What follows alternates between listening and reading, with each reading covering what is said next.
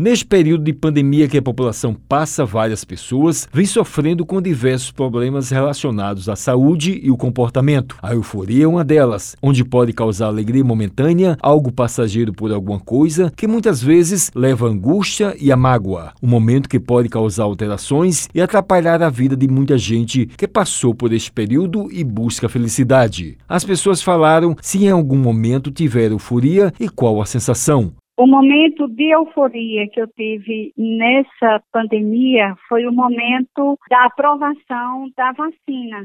E após esse momento de euforia, eu tive assim, um momento de vazio, porque é um momento que eu vi que vidas, mesmo que após a vacina, estavam sendo perdidas.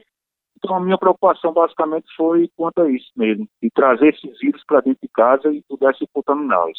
Fora isso, a preocupação é que todos nós temos também, né, que é, é a cura, não cura, mas que amenize com, com essas vacinas que, que, estão chegando e que, se Deus quiser, toda a população seja vacinada. A psicóloga Ludmila Rodrigues diz que a euforia é imediatista e que a felicidade perdura mais tempo no corpo. A euforia provavelmente ela vai causar sintomas de ansiedade. As pessoas geralmente, depois de um pico de euforia, elas se sentem cansadas. E a alegria, a felicidade é uma emoção que traz para um indivíduo uma leveza, uma sensação de bem-estar, que é diferente da euforia. Ela falou que a sensação atrapalha na rotina diária.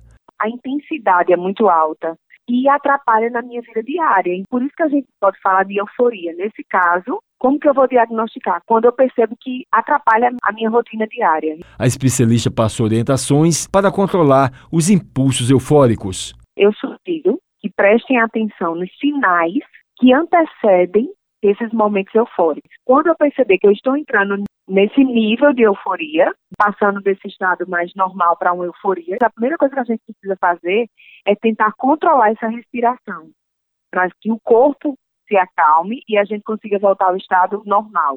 O Wellington Sérgio para a Rádio Tabajara, uma emissora da EPC, Empresa Paraibana de Comunicação.